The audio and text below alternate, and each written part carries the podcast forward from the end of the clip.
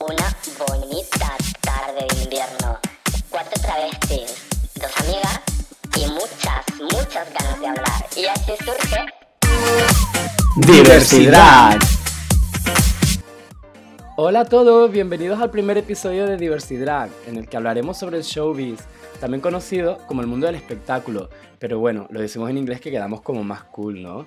Hoy tenemos a dos invitadas de escándalo, casi podríamos decir que son cofundadoras de este podcast, porque gracias a su generosidad tuvimos la suerte de hacer esa sala en Clubhouse que ha derivado en esto, en esta magia. Pero bueno, no me enrollo y quiero saludar a mi compañera Xavi. Hola guapa, ¿emocionada? Pues estoy muy emocionada, Alex, porque eh, tener estas dos artistas otra vez con nosotros, o sea, esto es, mm, vamos, lo mejor que nos podía pasar. Eh, me gustaría dar la bienvenida a nuestro podcast a Chanel Anorex y a Kelly Roller. Hola chicas, ¿qué tal? ¡Ay, hola!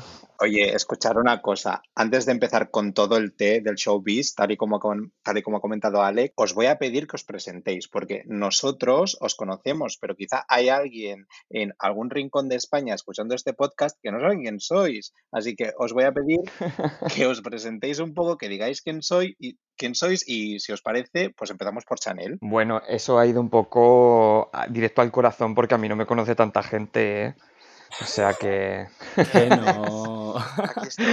bueno, pues hello, it's me, soy Chanel Anorex. Aquí estoy en Madrid, aunque soy de Salamanca. Monster Drag, guapísima. Súper guapa. Mm, una diva de la noche maravillosa. Y bueno, quien quiera conocerme, pues que venga a Madrid, se salte todas las restricciones. no que no se salte ninguna, por favor. Qué mala. Y nuestra segunda invitada, Oli. Bueno, pues yo voy a presentarme. Yo soy Kelly Roller, mi nombre es Fran Cabrera, soy artista multidisciplinar y nacido en Torremolinos, eso significa que tengo pedigrí como maricón. Así que cualquiera que quiera conocer mis trabajos o lo que me dedico, pues podéis meteros en todas mis redes sociales. Tengo Instagram, Facebook, TikTok, Grinder, Wallapop, el Ministerio de Hacienda, también tengo perfil, en fin, tengo un montón de aplicaciones donde me podéis encontrar como arroba Kelly Roller. Muy bien. Qué bien, pues bienvenidas a las dos. Es un honor para nosotros tenerles de nuevo. Y bueno, la primera pregunta, queremos saber cómo empezaron, cuándo empezaron y sobre todo, muy importante, qué referentes tuvieron. Wow, empezamos fuerte. Bueno, pues si queréis os cuento yo primero un poquito. Yo empecé hace cuatro años en Madrid. A mí siempre me había gustado mm, el arte en general me encantaba dibujar, me encantaba el maquillaje y sobre todo me encantaba disfrazarme. Siempre que podía me disfrazaba desde pequeño. Y bueno, pues con todo el rollo de RuPaul y demás, te vas metiendo en el mundo drag y descubrí que me encantaba. ¿Qué pasó? Que yo hace unos años me vine a vivir a Madrid y dije, esto tengo que probarlo yo y junto con un amigo lo probamos, salimos de noche, cuando había discotecas, Dios mío, es que me emociono al decirlo y todo. y lo probé y recuerdo esa primera imagen al verme en el espejo como, wow, no me reconocía, no sé si, si a mis compañeras también les pasó, porque creo que empecé en un nivel... Mm, no, no, que suene prepotente, sino que en la primera vez que lo hice invertí mucho compré una peluca buena, maquillaje bueno, miré millones de tutoriales. Entonces no fue como lo típico que la primera vez lo haces con una peluca guarra de Amazon, mm, con el maquillaje de tu amiga, te queda horroroso todo y dices, madre mía, no.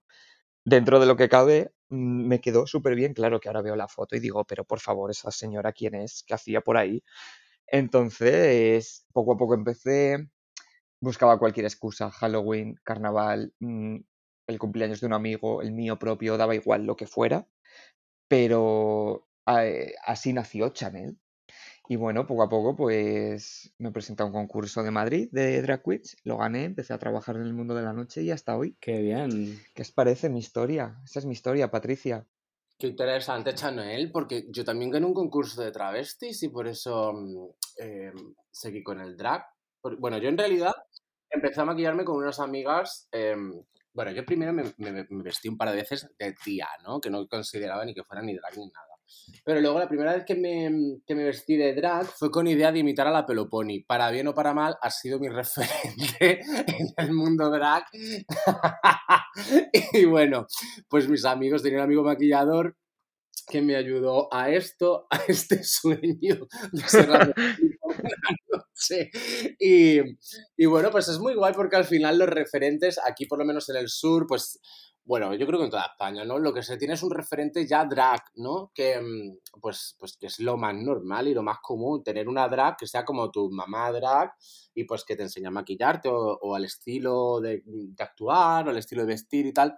Y pues mira, yo tenía la Peloponi que al final era otra pedazo de travesti y, ese fue mi mayor referente. Luego es verdad que me fue costando mucho tiempo desligarme de la Peloponi y, cada vez que iba a actuar la, la, gente siempre me pedía canciones de la Peloponi. Pero bueno, al final estoy hoy con un personaje con una identidad un poquito más, más propia y más alejada de la Pelitos, pero ese fue mi gran referente. Oye, eh, menudos inicios, ¿no? Me encantan los dos. Eh, yo os quería preguntar si, si recordáis cómo fue vuestro primer show ese que digáis, este es mi primer show, del plan, me, vengo aquí y me pongo encima de este escenario y estoy sola ante el peligro.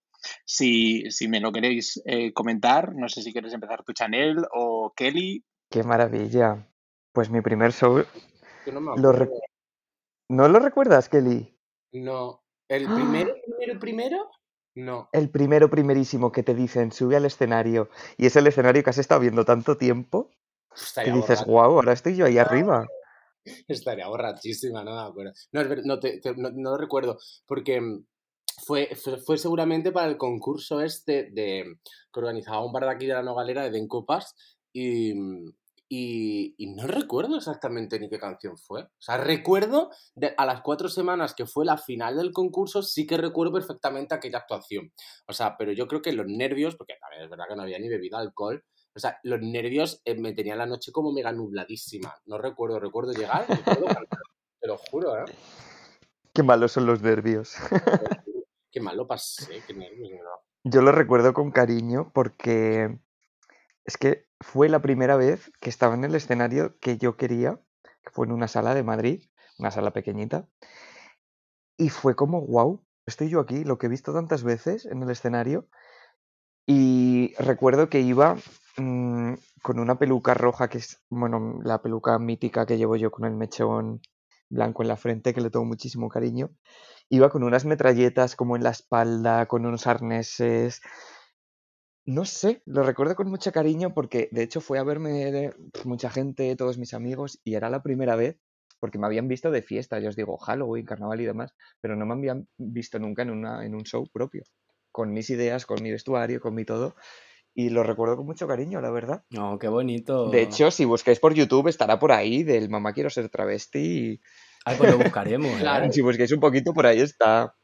Qué guay. Claro, yo lo que pasa es que es lo que te digo, aquí se hizo un concurso así como porque no había mucha gente, porque Den Copas era un bar nuevo y tal, y entonces Senon, que era la que lo presentaba, sino Spain, me pidió que participara. Y, y, era como los jueves por la noche, si no recuerdo mal, y iba muy poquita, e iba muy poquita gente. Pero sí que es verdad que para la gala final esta se nos fue de las manos y llenamos el bar, llenamos toda la nogalera. Y yo recuerdo que yo llegué atacado de los nervios con cuatro canciones preparadas, bailarines, unos vestuarios, cambio de vestuario. Estaban todas las travestis de Málaga, mis amigos del patinaje, mis amigos de salir por la noche, mis amigas de la universidad mi familia, yo ya dije, esto se nos ha ido de las manos. Ahora, como digo, yo no quiero seguir con esto. Qué fuerte, como la primera comunión, básicamente, ¿no? Claro, fue como un poco presión, la gente ya esperaba que yo me dedicara a aquello después de ganar y pues aquí estoy, hija. Claro, y con Xenon encima mm, ahí viéndote que es un referente para cualquiera y es como, wow, me está viendo Xenon. Claro, yo miraba a la Xenon y le decía, Xenon, yo no puedo perder, que está mi madre. En mi caso estaba de jurado la prohibida Supreme de Lucy y Calorace y yo estaba cagada. Cagada. Yo decía, pero eh, hola, estas tres me están viendo a mí. Sin presiones. Qué fuerte. Eh, ¿Qué necesidad tienen de verme a mí estas tres señoras? O sea, por favor. Y estaban ahí. Madre mía. Con mucho cariño lo recuerdo. Bueno, pues entonces empezaron como muy por lo alto, ¿no? Porque tuvieron como nombres muy grandes que de alguna manera eh, les amadrinaron. Claro, total, sí. Yo, por ejemplo, recuerdo que en mi, en pues estaba mm, Alma de Soul, estaba Satin Greco, y estaba mi madrina que fue de, aquella, de aquel programa que, es, que se llamaba Drag Debut, que lo mismo lo, lo, conoceréis más por Alfonso López Rubio, un chico que fue bailarín del programa Tu cara me suena, que es un bailarín espectacular, y en aquella época hacía drag, así que había muchas drag importantes, en por lo menos en mi fiesta. ¿Y te sentiste apoyada, Kelly, por, por las que ya trabajaban en ese momento? No. ¡Uh! Por, algunas, sí. Se abrió el melón. Mira, Voy a, contar, mi experiencia porque esto es bastante curioso y, bueno, yo no, no, soy una persona para nada recorosa y, solo me tenéis que conocer un poquito y darme 10 minutos para hablar para saber cómo soy. Pero es verdad que yo gané aquel concurso y a mí se me hizo una especie de vacío aquí en Málaga y, y nadie me llamaba para trabajar porque todo el mundo esperará que, que ganara la otra persona con la que concursaba contra mí. Y entonces yo gané y me tiré un año entero yendo a fiestas gratis y a bares y a discotecas gratis porque nadie me llamaba. Y, justo fue un año después que, porque esto fue en febrero y en febrero del año siguiente eh, se realizaba la gala Drag Queen de Benalmádena, que es una de las más famosas de España. Y yo había ido todos los años a verla. Y esto sí que es un poco más lo que, sí, lo que tú sentiste, Chanel, de decir, hostia, pues voy a subirme a este escenario, que es el que llevo viendo toda mi vida, desde los 15 años, y, voy a montar un show de drag, que al final es un poco como lo que yo hacía del patinaje artístico, y voy a crear algo así chachi. Entonces me cogí cuatro bailarinas y tal, me subí y me comí el concurso, lo gané. Y aquello ya fue un poco locura y a partir de ahí me contrataban, me contrataron en todos lados y contaban conmigo en todas las fiestas y discotecas. Pero hasta ahí no, no hubo mucho meneo. ¿eh? Bueno, no era tu momento entonces. Total, total. Pero bueno, fue muy guay, la verdad. Fue muy guay. Sobre todo el concurso este de la galadra de Benalmádena, que se me fue un poco la olla. Me hice, yo fui al concurso, a, la reunión esta previa de las bases, y ahí con una libretita como una niña buena apuntando todo. Y dice el, el, que lo organizaba, ¿alguien tiene alguna pregunta? Y yo, mira, yo sí. Y yo, yo he leído las, en, las, en las normas que es obligatorio el uso de plataforma, pero no pone cuánto tiempo y yo iba a salir con los patines. ¿Alguien tiene alguna, alguna, algún inconveniente en esto? Y todas las travestis, que ya esto eran travestis más mayores, que llevaban a lo mejor 10 años presentándose a esto, y se empezaron a reír todas de mí. En plan de, anda, deja a la niña que salga en patines, deja a la niña, ay, ya quiero salir en patines, mira qué graciosa. Y yo, bueno, pues ya está. Y llegué y gané y, vino una a pegarme. Y luego la niña ya no era tan graciosa. la niña no era tan graciosa, pues tú imagínate el año siguiente que volvió a ganarlo. Qué fuerte. Oye, chicas, ¿y cuál ha sido la mejor experiencia que han tenido en un show y la peor? Uf, la mejor. Bueno, yo tengo varias como la mejor. El poder haber actuado en el orgullo en el escenario de Sol y ver la Puerta del Sol de Madrid llena, llena, gritando, cantando mm, tus canciones, viéndote. O sea, eso lo recuerdo. he podido estar dos años allí y ha sido maravilloso. Además, rodeado de compañeras buenísimas, de bailarines, eso fue espectacular. Y otra de ellas fue cuando tuve la oportunidad de trabajar con Trinity de TAC aquí en Madrid, ganadora de RuPaul All Stars, no sé qué edición ya. Y bueno, tuve la suerte de estar con Killer Queen, con Ariel Rec con, y con Trinity de TAC.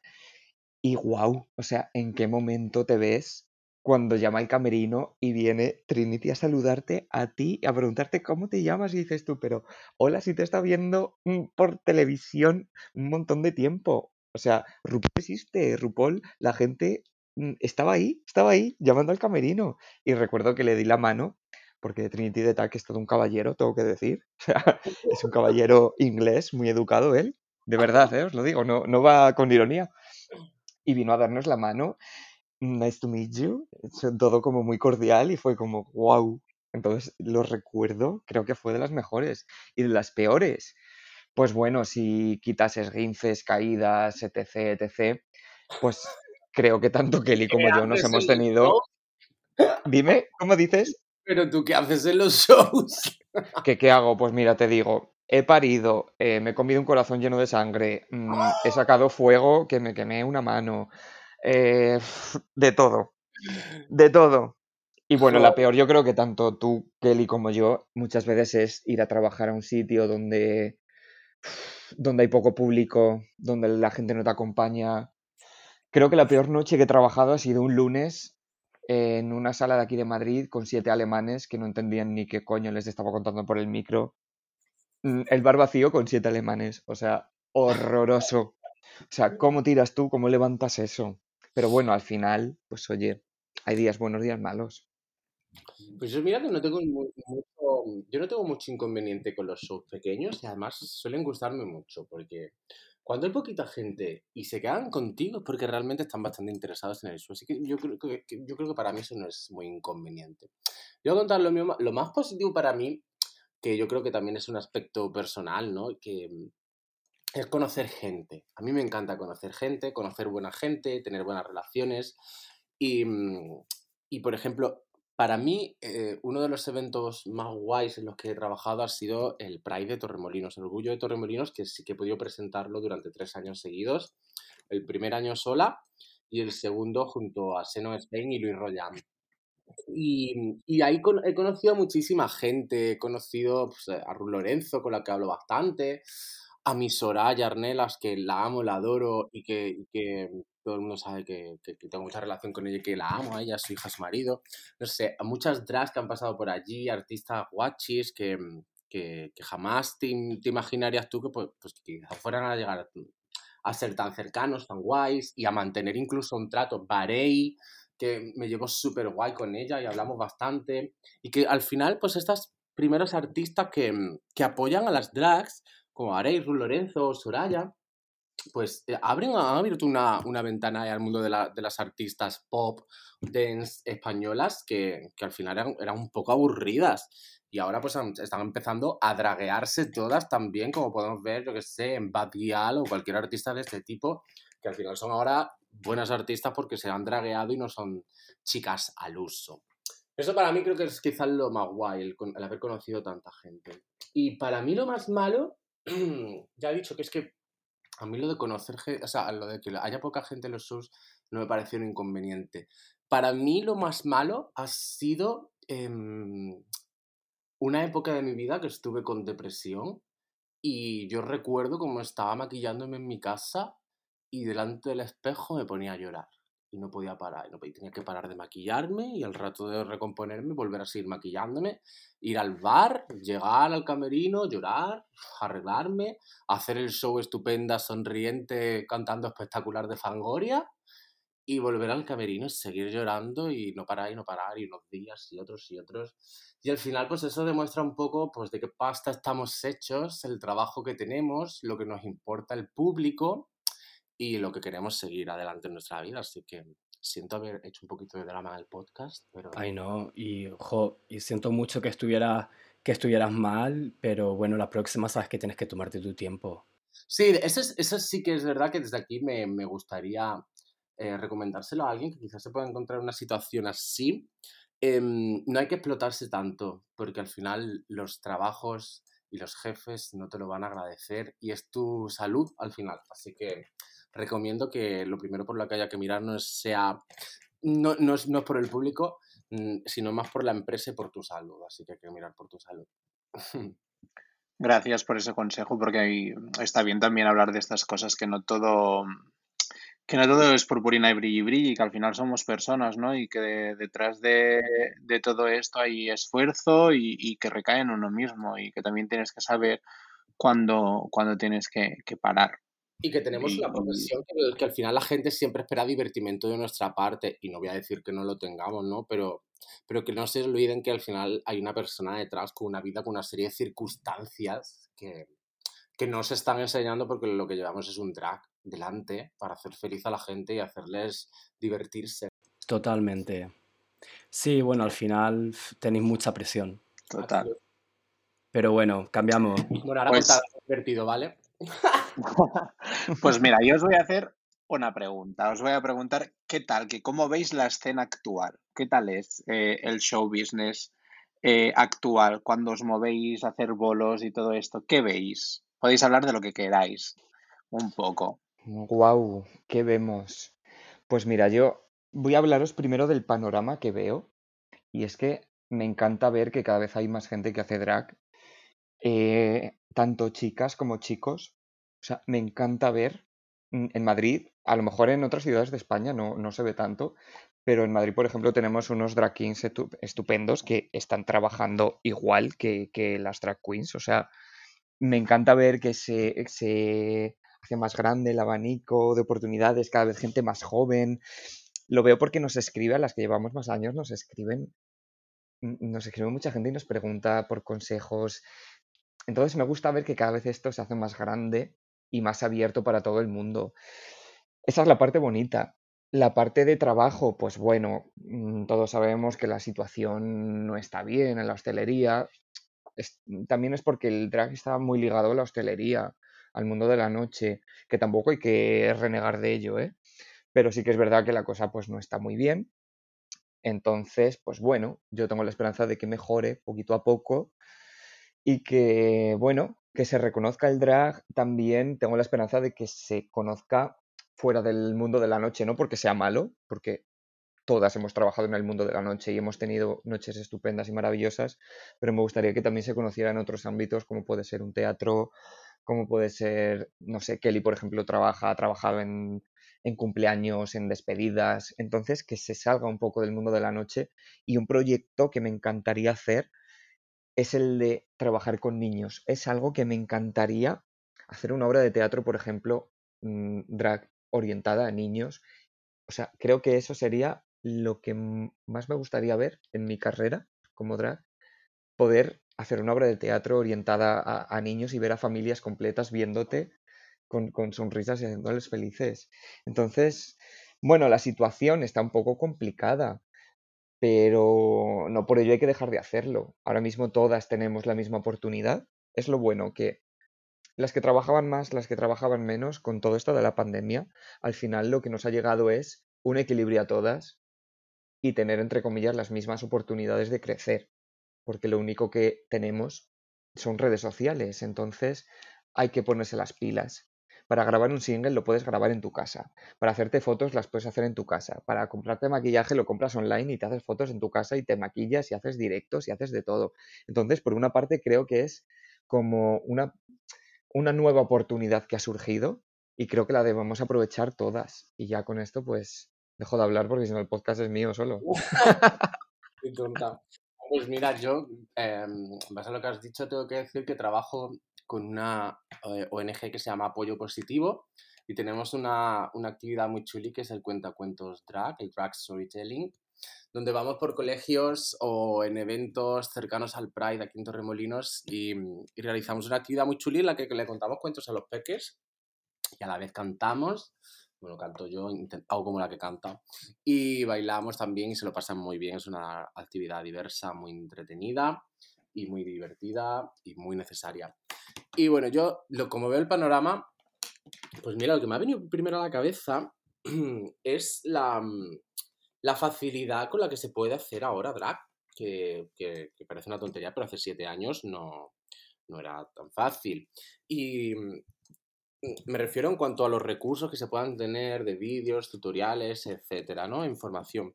Pero hay una cosa que me ha venido a la cabeza que me resulta muy curiosa, que estaba hablando así con unas amigas últimamente, y es la facilidad con la que se puede ser drag ahora y mostrar tu faceta de chico, tu faceta de hombre.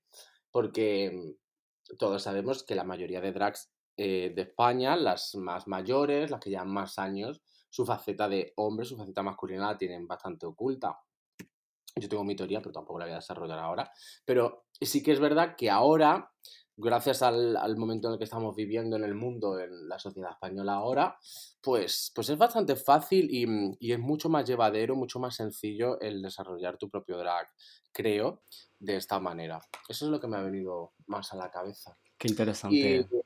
sí, y en cuanto a negativos, que no sé, la situación actual es una mierda, es una, absoluta basura. Imagino. Pero bueno, es que prefiero no comentar nada negativo porque es que lo negativo no. lo Venga, cosas positivas.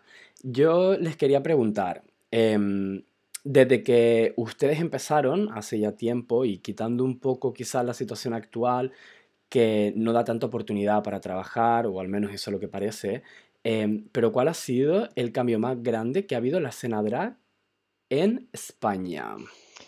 El cambio más grande. Bueno, yo tengo que decir que ahora estoy trabajando más que nunca, o sea, manda cojones, con perdón, pero...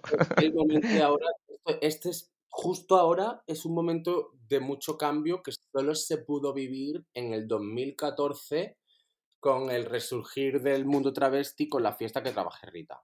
Hubo una decadencia después de que trabaje Rita muriera y hubo ahí una fiesta tanga que intentó quedarse un poco con el rollo travesti, pero, pero no era rollo travesti realmente. Realmente la fiesta travesti por excelencia fue que trabajé Rita. Y después esa, hubo una decadencia muy grande en el mundo drag. Yo la he vivido. Y, y ahora, eh, con el tema este de drag race y tal, y que los bares vuelven a empezar a abrir ahora, con un poquito más de, de margen y tal, creo que vuelve a resurgir. Y, eh, y si no es en cuanto laboralmente, es en cuanto a apoyo en redes sociales y estas cosas, ¿no? Que se puede ver bastante auge ahora del drag y todo podemos verlo con la, con la gran famosa lista de Drag Race que se hizo en 20 minutos, que casi muere la gente dejándose la vida en ello, votando por las drag.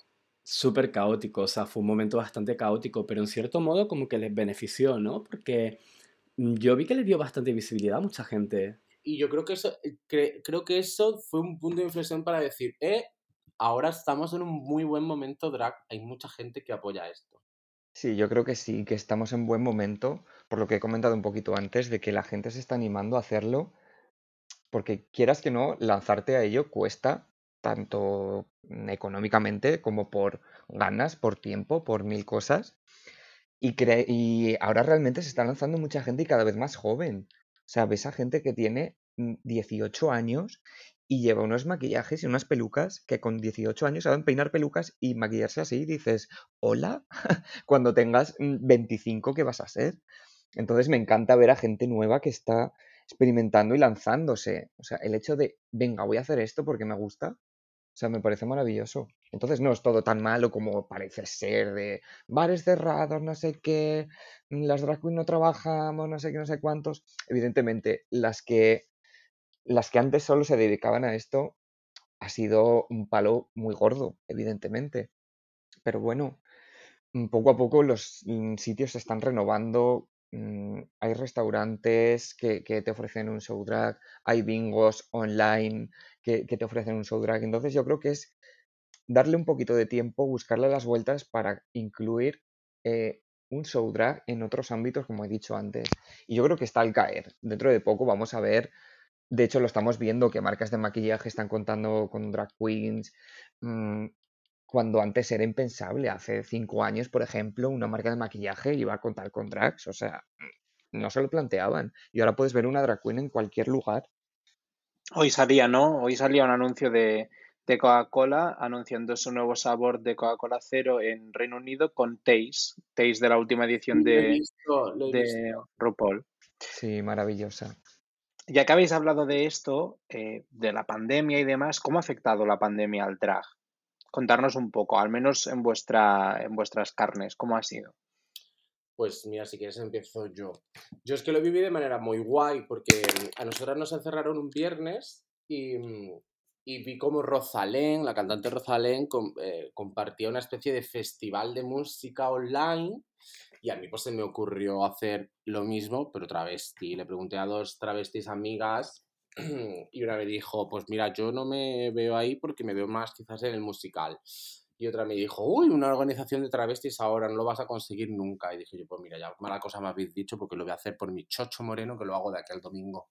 Así que llamé a todas mis amigas, las que están más locas y que confían en mí, y no sé, Satin Greco, Kiara, Raquelita La Torbe, Psicótica y, y, todas que son un poco locas y se fían de mi criterio, pues me dijeron que sí. Yo estaba un poquito atacado porque no sabía cómo iba a salir aquello, pero el domingo organicé un festival y durante las ocho semanas de confinamiento tuvimos ocho, ocho días de festival, ocho horas de travesti non-stop desde las cuentas de Instagram y yo qué sé, es que por ejemplo, Satín Greco tuvo el récord con 800 y pico personas viéndola en directo. Y eso es una burrada, porque ni Mónica Naranjo, cariño, lo tuvo en el confinamiento. estrella. Yo creo que también toda esta pandemia y demás, el confinamiento sobre todo, para bien o para mal, creo que a muchas compañeras las ha hecho mm, que la gente la olvide, o sea, directamente.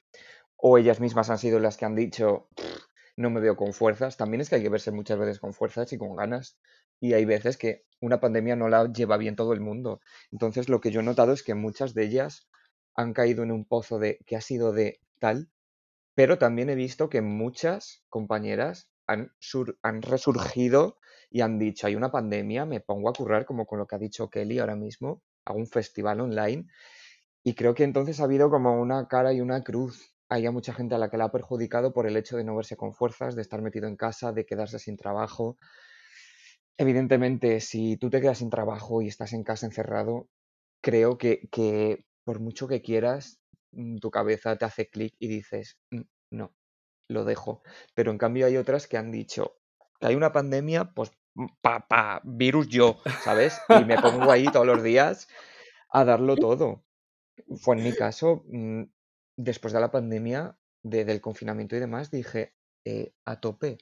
Yo es que, por ejemplo, una de las cosas que sí que, que, veo, pues, pues, no sé, yo he estado viviendo fuera muchísimo tiempo y pues sigo gente de, de allí, luego pues también sigo a la gente de, de, Estados Unidos y veo que constantemente están creando shows, ¿no? O sea, no sé qué productora será o quién estarán detrás, bueno, sí, los de Inglaterra sé quiénes son y tal, y siempre como que están poniendo shows o de repente em, el show digital o este de que vayas con el coche. Entonces yo me pregunto, aquí en España, ¿por qué, por qué nos cuesta tanto llegar a ese momento de decir, oye, vamos a sacar de, de, donde, de donde no hay, vamos a crear, pues eso. Kelly, por ejemplo, creaste un super festival y tal, pero me faltó como un poco más de movimiento durante la pandemia, ¿no? De que, de que se hicieran sus producciones y luego sobre todo el, el tema también de, de, las propinas online y, cómo conseguir dinero, ¿no? Yo vi como que gente fuera se adaptó muchísimo mejor a esto que a lo mejor no hemos adaptado aquí. No sé ustedes cómo lo ven esto. Hombre, pero es que esto tiene mucha, mucho que ver la relación que tenga el drag con tu país. Y no es lo mismo el drag en Estados Unidos que el drag en España. No es lo mismo como están acostumbrados en otro país a darle propinas a las drags que decirle a una marica que vaya a tomarse una copa aquí que pague por el show aparte. Exactamente. Es, depende de, de, cómo se vea el drag en tu país. Y aquí en España, bastante, te digo yo, que hubieran 700 personas en un directo de travestis un domingo por la tarde. O sea, claro. bastante. Luego es verdad que nosotros también lo hicimos porque yo lo anuncié de una manera eh, altruista porque yo veía como enfermeros daban más horas de trabajo, como eh, modistas regalaban sus mascarillas, como, como todo el mundo aportaba su granito de arena en, en, en las semanas más fuertes de, de, de esta pandemia.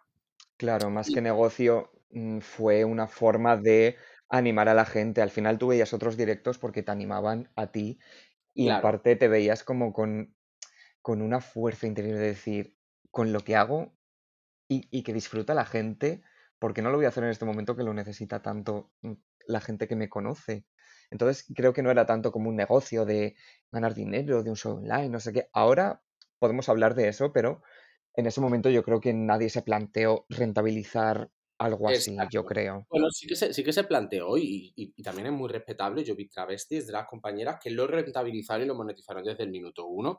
Y Sí, yo lo veo, lo veo respetable. Pero yo me, pensé un poco más en esta gente que somos su divertimento y su recreo de cada semana, donde nos llegan a ver el fin de semana y se evaden de todos sus problemas, de su trabajo, que quizás es un, un poco más mierda y le guste menos. Y lo veo un poco como estas personas que, mm, que tienen que ocultar quiénes son dentro de sus casas. ¿Me explico? Es, sí, sí, eh, sí, absolutamente. Sí. El típico chico que, que, pues, que vive en el armario y su familia no sabe, o incluso su mujer no sabe de su existencia fuera de casa y de lo que hace.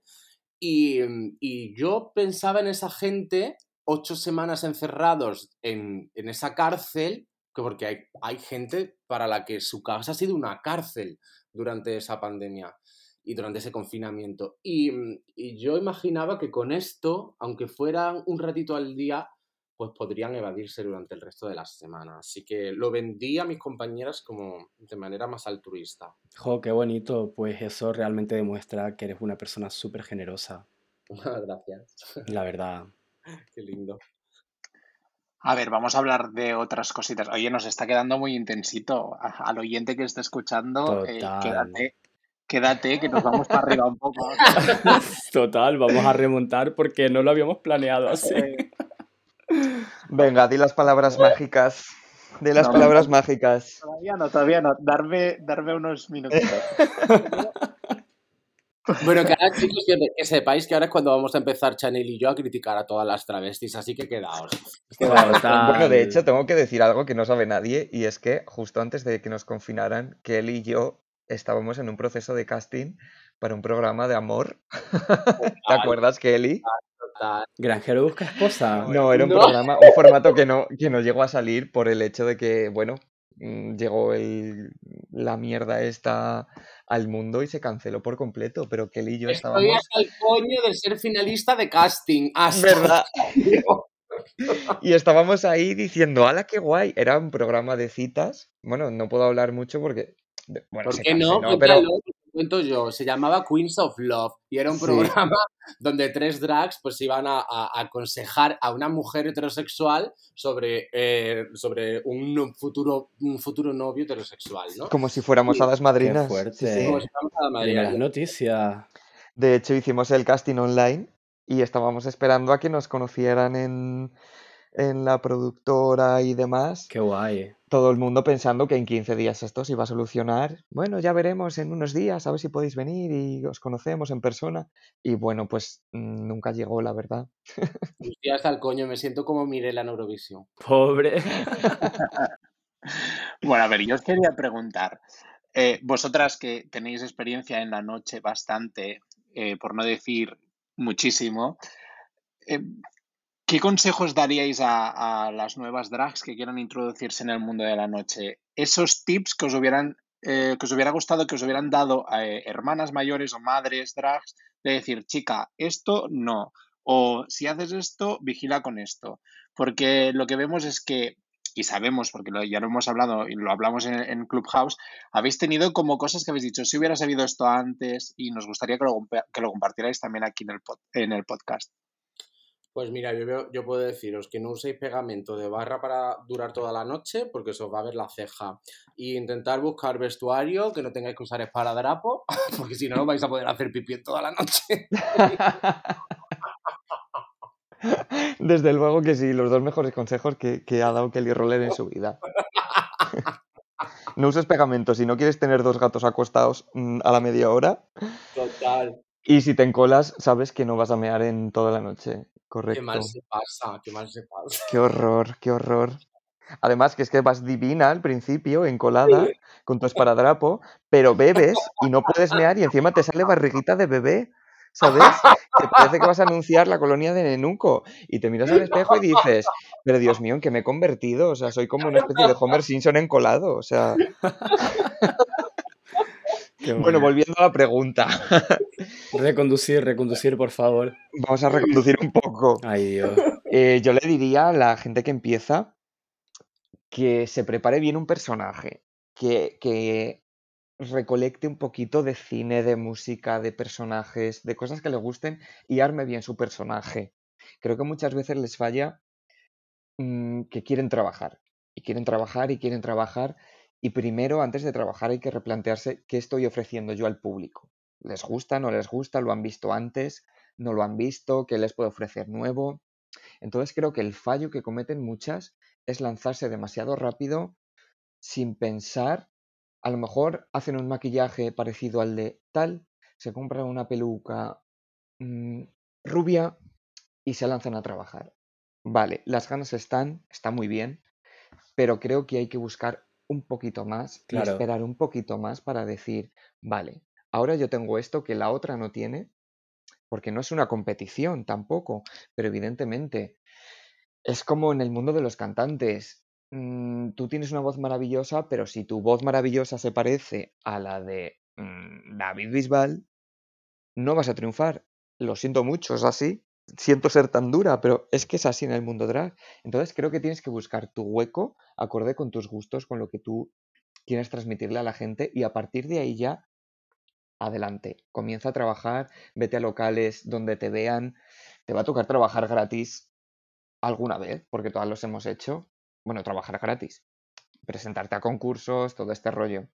Lo de trabajar gratis ya, no. Claro, claro. ya lo digo por aquí. No, sí, totalmente. Y bueno, otra pregunta ya para ir como terminando este bloque de temática showbiz. ¿Cómo creen que va a ser la escena después de que se empiecen a emitir las palabras mágicas? Ay, después de que se emita saber y ganar. Sí. Pues creo que, a ver, No creo que la gente que siempre ha tenido dudas en hacerlo o no hacerlo, creo que va a ser el clic que digan, ahora sí. Entonces creo que nos vamos a encontrar con una cantidad de drag queens y drag kings y de todo que va a ser maravilloso, pero también mm, a las que estamos ya trabajando y demás, tiene su puntito también guay, ¿no? Que aparezca gente nueva y te haga replantear el, tengo que mejorar yo también. Hay gente que está muy cómoda en su situación porque, bueno, tiene competencia, digámoslo así, pero tampoco se ve que peligre su personaje, digamos. Entonces creo que es un punto guay para todo el mundo que aparezca saber y ganar y nos haga a todas ponerlos una pila en el culo y decir, wow, no me tengo que conformar con lo que yo hago. Hay que subir, ¿sabes? Entonces creo que nos vamos a encontrar con un panorama maravilloso de gente nueva, de gente que lo haya dejado hace años y ahora vuelva. No sé, yo creo que va a ser guay. Seguro, seguro que sí. Pues yo, yo opino lo mismo que Chanel y aportar que me encantaría que a partir de ahora se legalizara mucho más el trabajo de las drags y se pagara con contrato. Eso es. Esa es mi aportación. Eso es importante. Yo creo, hablo sin estar en este mundo, pero creo que también nos va a dar mucha visibilidad, ¿no? Creo que al final eh, está poniendo en el, en el ojo de mira no solo a las que están dentro, creo que a todas las que están alrededor. Vosotras no estáis dentro, pero mm, tenéis gente muy cercana que sí, y, y sin quererlo, es como se retroalimenta. Yo creo que se va a retroalimentar y que la gente va a tener curiosidad y va a querer conocer más. Al final Cuidado va a querer que este Sí. expanda. Cuidado con lo de la visibilidad, que estoy un poco harto de escuchar. Te damos visibilidad, no, que nos den contratos. Claro, nos- eso es. Yo visibilidad tengo mucho en mis redes sociales que para eso me lo ocurro. Exactamente. Y que nos traten como artistas. Toda la Exacto. razón. Y que nos inviten a alfombras rojas. Con la visibilidad me refiero a, mm, a que la gente va a querer saber de vosotras. ¿eh? Lo otro lo doy por hecho, que espero que se dignifique todavía más el trabajo que hacéis. También creo que algo que va a pasar es que se nos va a exigir muchísimo más.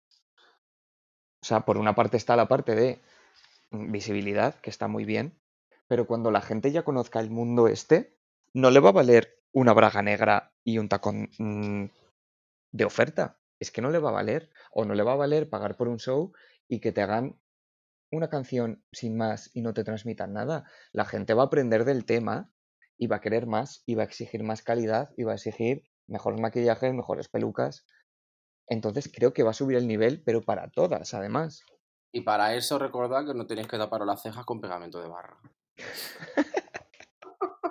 Hombre, si estáis hablando de que se va a exigir más, o sea que ya directamente ni la compren. O sea, esa, esa enemigo. evitadlo, evitadlo. Mini consejito del día.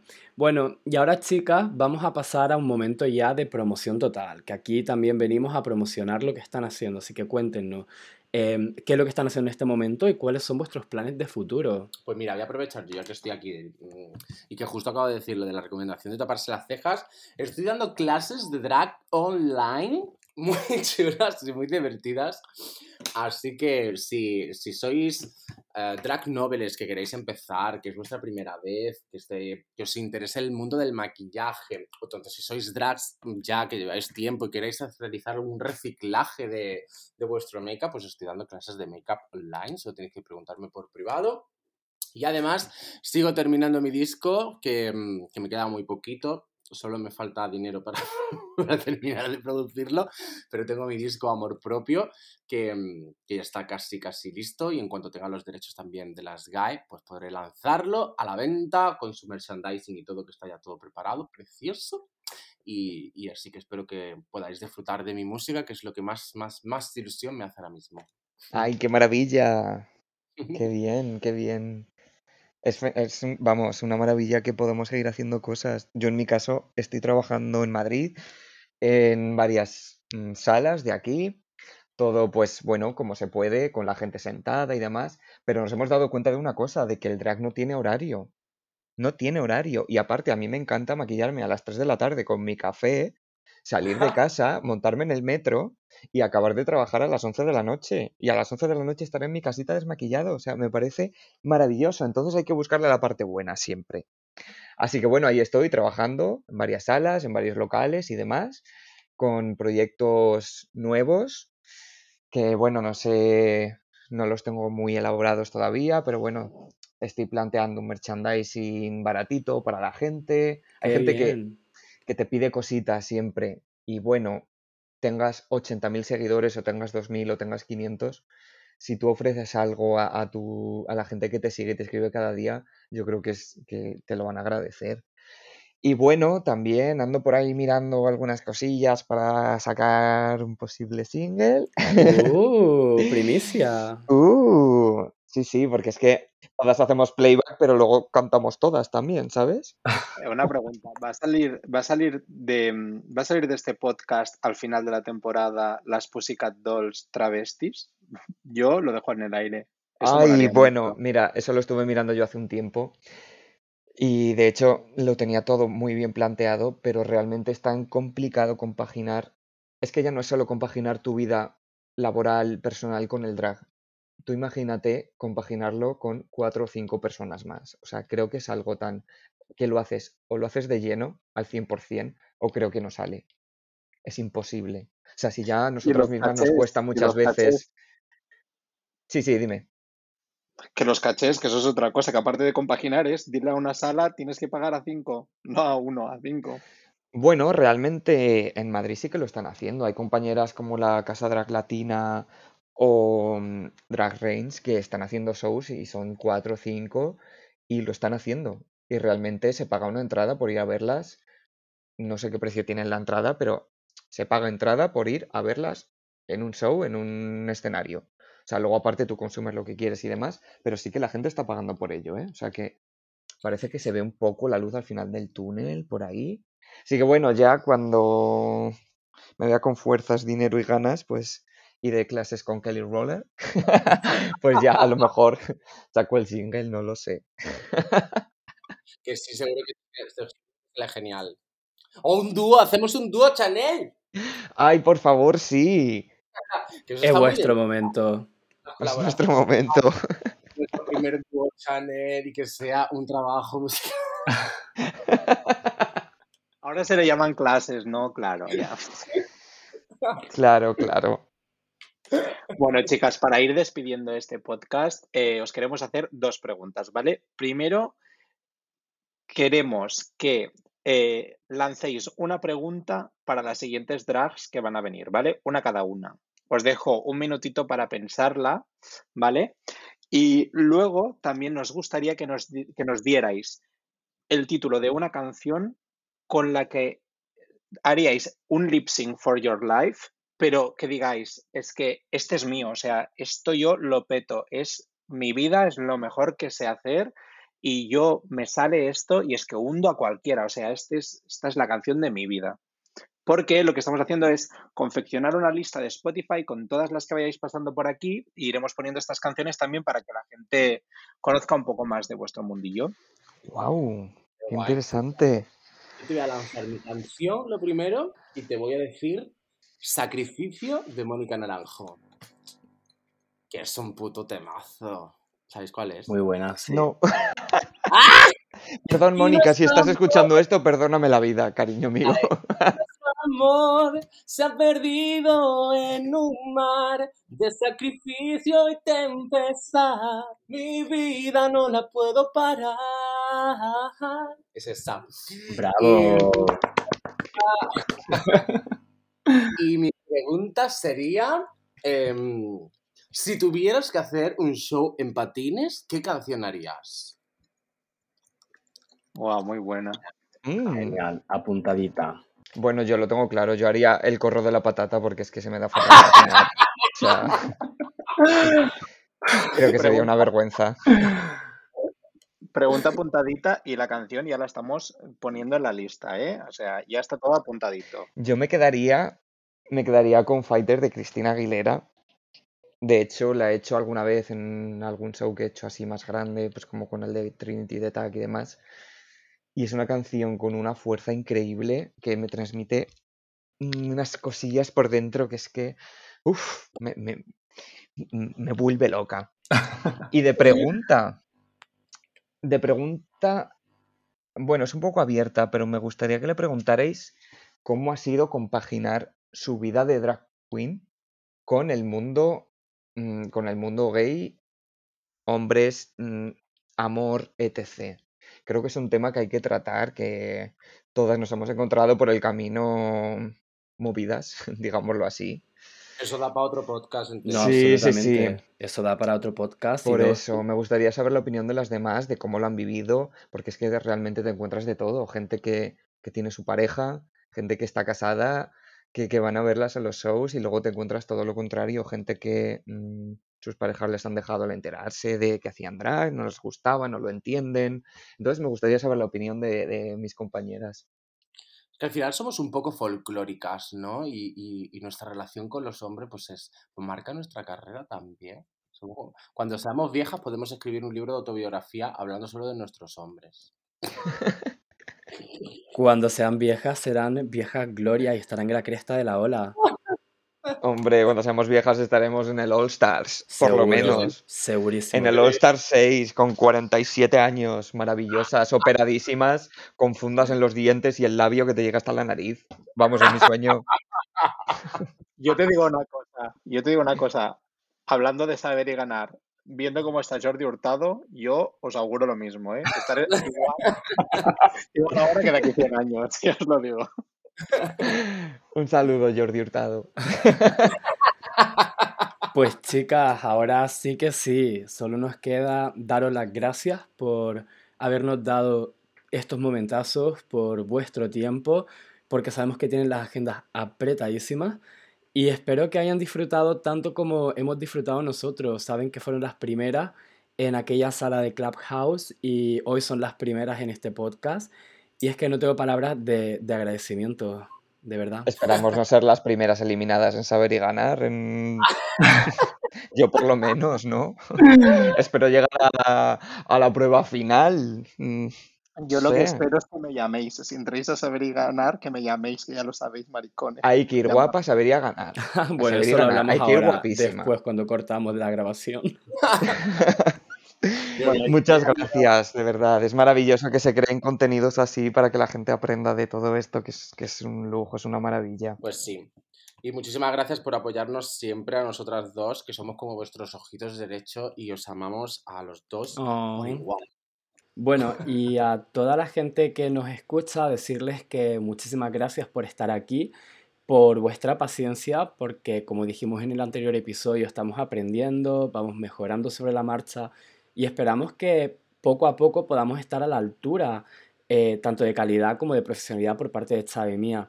Así que nada, Xavi, muchas gracias a ti también por ser mi compañero en esta aventura. Muchas gracias, Alex, y nos vemos en el próximo episodio. Y hasta la semana que viene. Un beso a todos. Chao. Chao, chao, un besito. Adiós.